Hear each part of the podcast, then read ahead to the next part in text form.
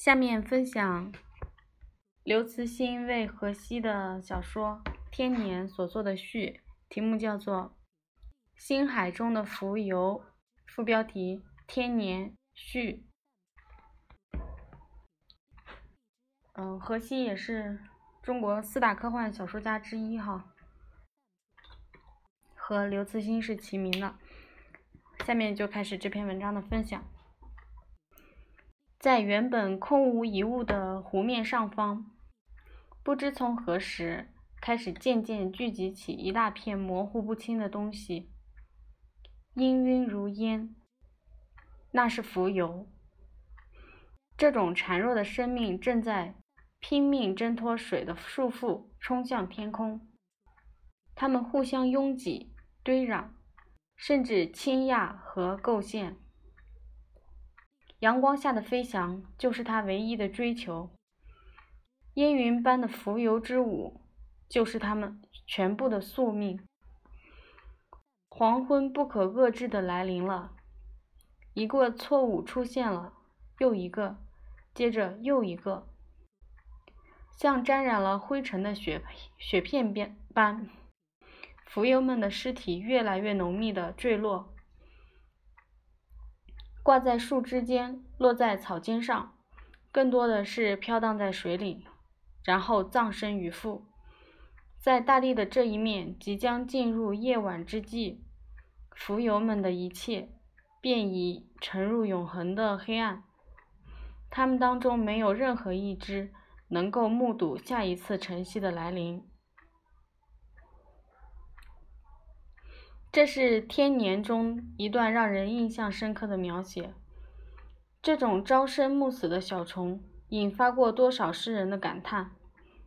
但人们很快意识到，从大自然的时间尺度上看，人类的命运与浮游并没有什么区别。人类个体生命的时间跨度为八十年左右。这真的是一件一一段短暂的时光，即使以光速飞行，这段时间我们也只能跨越八十光年的距离。八十年，大陆飘离的距离还不到一米。即使以生命进化的时间尺度看，一个物种可见的自然进化要两万年左右才能发生。与之相比，八十年只是弹指一挥间。与浮游相比，更为不幸的是，人类看到了这个图景。我们有理由对他发出质问：为什么要这样？他可以是有神论者的上帝或造物主，也可以是无神论者的自然规律。为什么个体生命？被设定的如此短暂，现在所得到的最可能的答答案是进化的需要。只有不断的死亡和新生，才能给自然选择以机会。正是个体不断的死亡和新生，才使物种整体得以在进化中尽可能长时间的延续。至于是不是还有什么别的理由，我们不知道。地球上也有极少数近乎永生的物种，如灯塔水母，但绝大多数的生命个体都是一个个朝生暮死的悲剧。正是个体生命的短暂和物种整体延续时间的漫长，导致了人们对个体和物种的生存状态产生了不同的印象。个体的寿命是短暂的，有终点的。而物种整体则是永生的，我们暂且把这种印象称为物种错觉。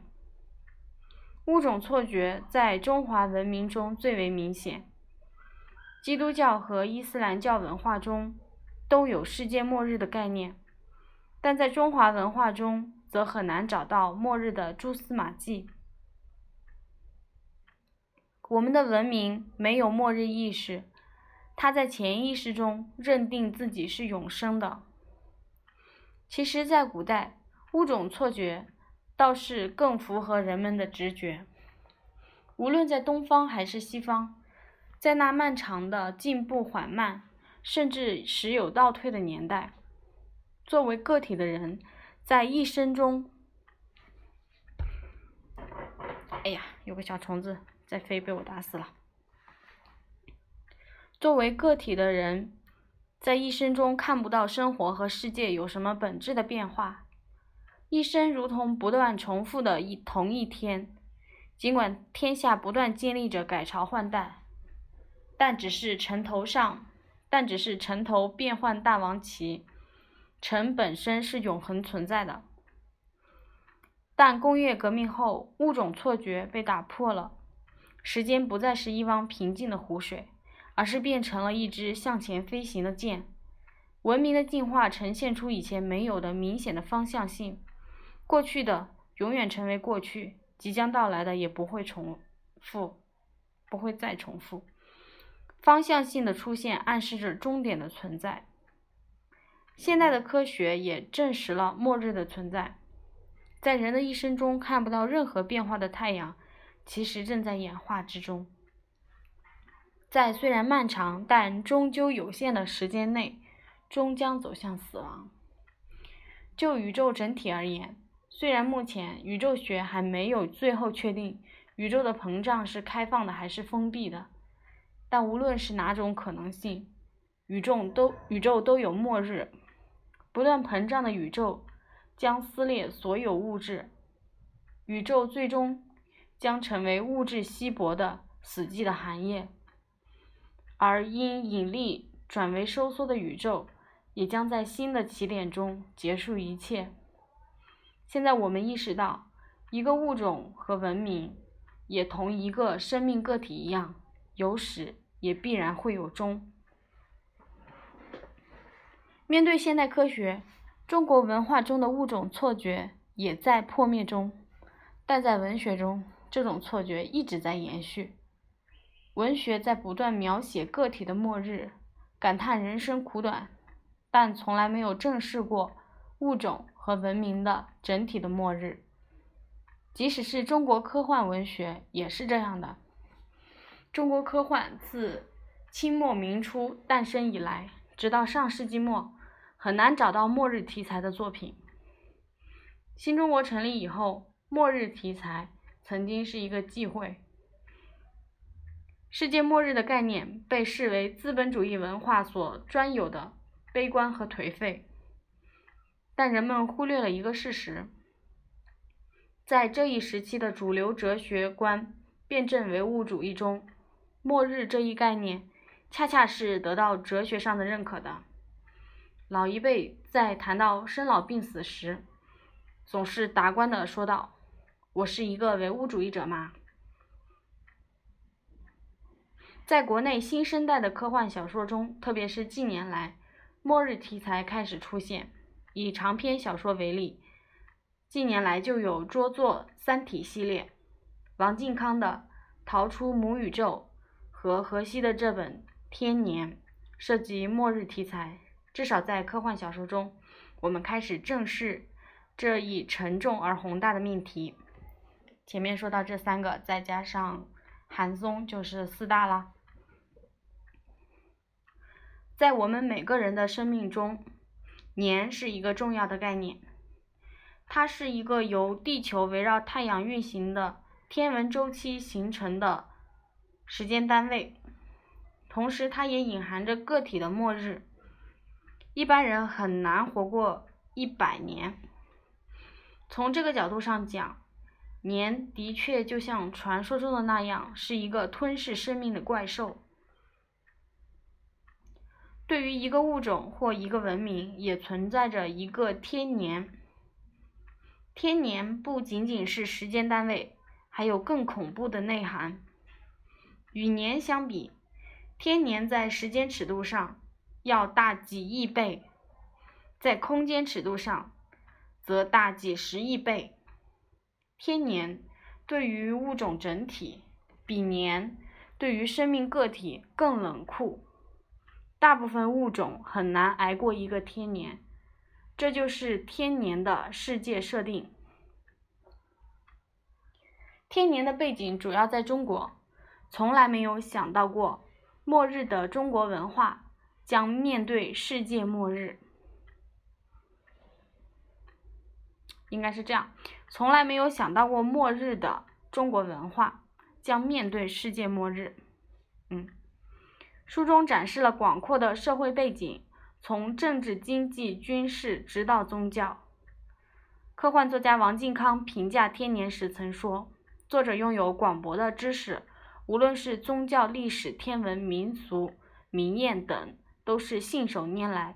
依靠这些很硬的知识素材，把天年的构思演绎的演绎的非常令人信服，有强大的感染力，以至于我完全无法分辨作品中哪是真实的知识，因为少了个些，哪些是真实的知识，而哪些是虚构的。科幻内核的线索埋设很深，从理性的推理到现实的推理，步步设伏，悬念迭起，一直到最后那个叙述冷静又令人血脉喷张的结尾。而科幻作家韩松评价《天年》时说：“作品让我惊讶的是知识量的巨大，生物学、环境科学、理论物理、天体物理。”宇宙学、天文学、气象学、数学、大脑科学、计算机科学、心理学、历史学、政治学、宗教学，每个领域作者都并非浅尝辄止，而是灌注了自己独有的思考。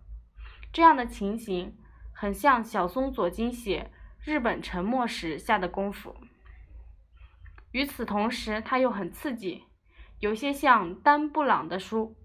同时，天年绝非民族主义和国家主义的著作，作者有很强的人文悲悯、宇宙情怀。他写的其实是在宇宙面前，人是浮游。曾经有种观点认为，科幻自诞生以来已把一切主题穷尽了，但读了天年就知道，还是可以探索、可以发现的，仍然可以对那个答案充满期待。还有人说，关于哲学、关于终极命题这方面的智慧，不可能超过古人了。文学的任务只能是在形式上变化，手法上创新，思想方面上要突破，很难了。不要去探讨。但是天年给人的启示是，中国的科幻作家仍在不懈努力，而且能做得很好，不仅仅是对旧命题的阐释或展现。而是一个更新也更加深入的思维实验。刘慈欣的《三体二：黑暗森林》其实也是这样的。哎，这几个人互相吹捧，大家都看得很顺眼。以前在介绍荷西时，我曾经说过，我们可以被一部科幻小说中的想象力和创意震撼。然后在另一部中领悟到深刻的哲理，又被第三部中曲折精妙的故事吸引。但要想从一部小说中同时得到这些惊喜，只有读荷西了。这个评价用在他的第一部长篇小说上更为适宜。这些在科幻小说中似乎很难共存的特质，在《天年》中得到了完美的结合。《天年》应该是系列长篇中的第一部。主要描述危机被发现的过程，故事在多层次、多线索中推进，凝重而富有张力。小说的世界设定逻辑严谨，技术细节准确而扎实，同时整个故事却给人想象力的超越感。常有评论说，在科幻小说中，可以把一个种族或文明作为一个整体的文学形象来描述。这被认为是科幻文学与主流文学的一个重大不同。以往，这种种族的整体形象是由包括外星文明在内的不同种族的同时存在而建立的，而在只有人类这个单一智慧物种出现的天年中，这种整体形象感却给人留下了极为深刻的印象。书中有众多形象生动的人物，有科学家、政治家、军人和形形色色的普通人。也有天主教的牧师和道教的长老，但我们时时刻刻都感觉到那双看着这个世界的眼睛不在人群之中。那双眼睛高高在上，在他的视野中，地球有一个完整的形状，人类文明是一个整体，这双眼睛扫视着全部的时间，从洪荒初开、生命起源，直到遥远的未来，将个体生命难以把握的宏大天年尽收眼底。一个人知道自己终将死去，或认为自己永生，他相应的人生哲学和世界观肯定是不一样的。一个文明也一样。随着天年的诞生，当我们再次仰望星空时，天年的宏大阴影将叠现在壮美无匹的星海上。我们将在想象中把自己以年衡量的生命扩张到天年尺度，经历一次。震撼灵魂的末日体验。好，这篇文章的分享就到这里了，应该是这个序的分享。那么我也有一些自己的分享。最近的这几次分享呢，都是我在读这个刘慈欣的一本科幻评论随笔集，叫做《最糟的宇宙，最好的地球》。呃，然后从里面。看到有比较让我产生嗯共鸣和想法的这个文章，然后我就一篇一篇的分享的这样子。